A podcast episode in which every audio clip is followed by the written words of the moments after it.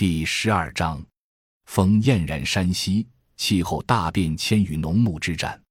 中亚草原及其周边地带游牧民族与东亚、西亚其他文明的互动，是世界历史的重要线索。这一线索背后的重要驱动因素，即是全球的气候变迁。在多元化的人类文明起源中，西亚、东亚的原生农业文明逐步扩散到欧洲、东南亚，形成次生农业文明。伴随着的还有处于欧亚大陆之间，在西伯利亚高纬度地带形成的广阔草原游牧文明。这两种文明系统在几千年的历史长河中相互交流碰撞，在一进一退之间推动着历史的进程。在千年和百年的周期性气候变化下，气候冷周期，北方游牧民族南下对农耕社会造成挤压性破坏，导致民族冲突和政权更迭；气候暖周期。农业带的北移和扩张，农耕和游牧社会常常会因为土地和财富陷入争夺战争。二零一七年八月，内蒙古大学蒙古学研究中心和蒙古国成吉思汗大学联合考古团队宣布，他们在今蒙古国中部发现了《后汉书》所记载的公元八十三年东汉与匈奴燕然山战役的重要证据——班固所书的“封燕然山名”。此前中蒙。俄三国专家从阿尔泰山一路向北搜寻都没有结果。此次发现石刻的地点在今蒙古国境内的杭爱山，距离雁门关已有一千八百公里。来自中原的农民骑兵的确曾如此深入游牧民族的腹地。这场决定性战役终结了中原农耕王朝与游牧民族数百年的战争，使得匈奴离开了漠北高原，向西迁徙，直至顿河、多瑙河流域。并在随后三四百年的冲突中不断向罗马帝国施压，最终成为罗马帝国灭亡的原因之一。在中国北方，历史上农耕与游牧社会的并存是一个令人瞩目的历史现象。中国游牧社会产生在公元前三千年左右的北方草原地区，在农业从华北传播到这些草原地区后，加上气候的突然变冷，草原地区可狩猎的动物减少。人类开始畜牧，从其开端，游牧和农耕两种社会就像一枚硬币的两面。中国古代的游牧部落和游牧民族是在中原地区由原始社会向阶级社会过渡的同时或以后逐步形成的，不是先有游牧经济后有农业经济。畜牧经济的真正发展，尤其是游牧部落的形成，往往在农业经济有了相当发展之后。游牧民族并非完全不需要农产品，在其内部基本上脱离了种植业的游牧部落，要以外部农业部落的存在作为其存在的条件。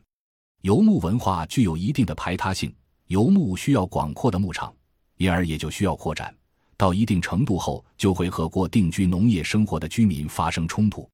在相当长时期内，中原地区这种矛盾并不尖锐。中原自身生长的和周边地区进入的为数不多的分散的游牧部落，这时在中原还有广阔的回旋余地，不致同农业民族发生经常性冲突。即使有冲突，威胁也不大。从黄帝时期到西周中叶，与中原华夏族抗衡和争斗的主要不是北方的戎狄族，而是南方的苗蛮族和东夷的一部分。从生产结构的角度考察。基本属于农业民族范畴内的宿作文化集团与稻作文化集团的斗争，从西周中期以后到春秋初年，情况有所变化。随着全球气候因太阳黑子活动减弱而寒冷化，西戎强大的游牧部落群迅速向中原腹地推进。由于拥有大畜群这一巨大优势，他们的攻势一时使华夏诸国疲于奔命。华夏族的农业文化经受着巨大的历史考验，所谓南夷与北狄交，中国不绝若线。然而到春秋中期，已经可以看到游牧民族向中原农耕文明靠拢。进入战国时代，侵入中原的戎狄族绝大多数已被华夏诸国兼并和融合，或被斥逐于中原以外。仅存的中山国也逐步接受了农业文明，后为赵国所灭。这样。中原地区延续千年之久的华夷杂处局面就基本上结束了。与此同时，游牧民族在北方获得了很大的发展，到战国后期，北方原来互不同属的分散的游牧部落逐步聚集成大的部落联盟，最主要的是匈奴与东胡。此时，农耕民族统治区和游牧民族统治区明显隔开来的格局就基本形成了。秦始皇把匈奴逐出河南地，连接和修筑万里长城，标志着这种格局被进一步固定下来。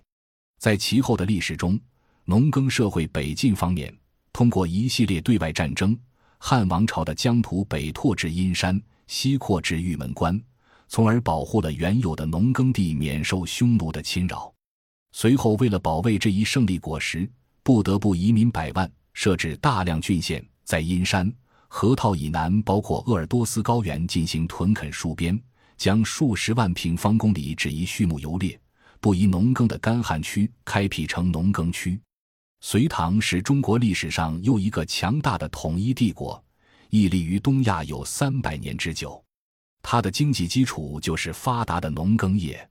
唐代的边患来自北突厥和西边的吐蕃，所以唐代前期在边区始终驻有强大的边防部队守卫边疆。要维持庞大军队的生存，唯有在这些干旱和半干旱区进行屯田，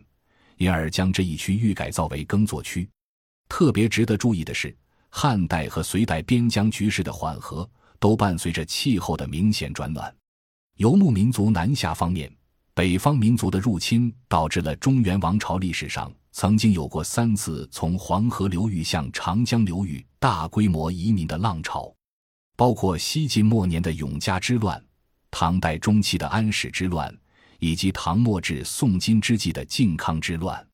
这三次大规模北方人口南移，促使南方山区被大量开辟。早期中国的北方宿作和南方稻作两大农业体系涵盖的地理面积非常大，远大于两河流域和尼罗河流域，这赋予了中国早期农业文明宽广的基础、广阔的回旋余地以及抗风险力。同时，这一农业文化圈外围都还是采集狩猎经济，没有强势文化，地位巩固，这是和西方早期文明的显著不同。西方尽管有的地方发展程度很高，但比较脆弱，野蛮民族入侵往往带来毁灭性打击。比如西欧蛮族入侵罗马帝国以后，在占领者与当地居民共同建立的农牧并重的经济中，游牧民族和农业民族的界限泯灭了；而在中国，入侵中原的戎狄族却被从事农业的华夏族战胜并同化。中原因而保持和巩固了以种植业为主的文化。西欧处于军事民主制阶段的蛮族面临的是奴隶制度日暮途穷的罗马帝国；处于初期奴隶制的戎狄族面临的却是中原处于上升时期的郡县制度。这在很大程度上决定于两个地区自然条件的差异。中国北方和西方广阔的草原沙漠区给游牧族提供了巨大舞台。总之。由于种种地缘因素，两河流域的文化、古埃及文化、古印度文化都中断了，而多样性下的延续性成为中国文明的特点。通过观察气候变迁与历史的关系，人们发现农业文明时期大致的模式是：气候只要变暖，就会导致农耕文明向北扩张；相反，气候只要变冷，就意味着游牧民族全面南下。人类不同生存方式的向南和向北的移动，带来了人类社会的根本性变化。以中国为例，农耕文明在亚洲是灌溉农业，人们要聚落而居，需要大量劳动力共同劳作，因此形成了多子多福、安土重迁等观念。而北方的游牧民族在广阔的草原逐水草而居，一旦北方变冷，游牧民族就得全面南下。抢掠农耕民族贮藏的粮食，同时造成人口锐减。不过，这种周期性的入侵往往止于各大山脉。农业稳态社会和游牧流动民族之间是一个长期互动的过程。反之，每当气候温暖化，农业社会也会发生对游牧民族的驱逐。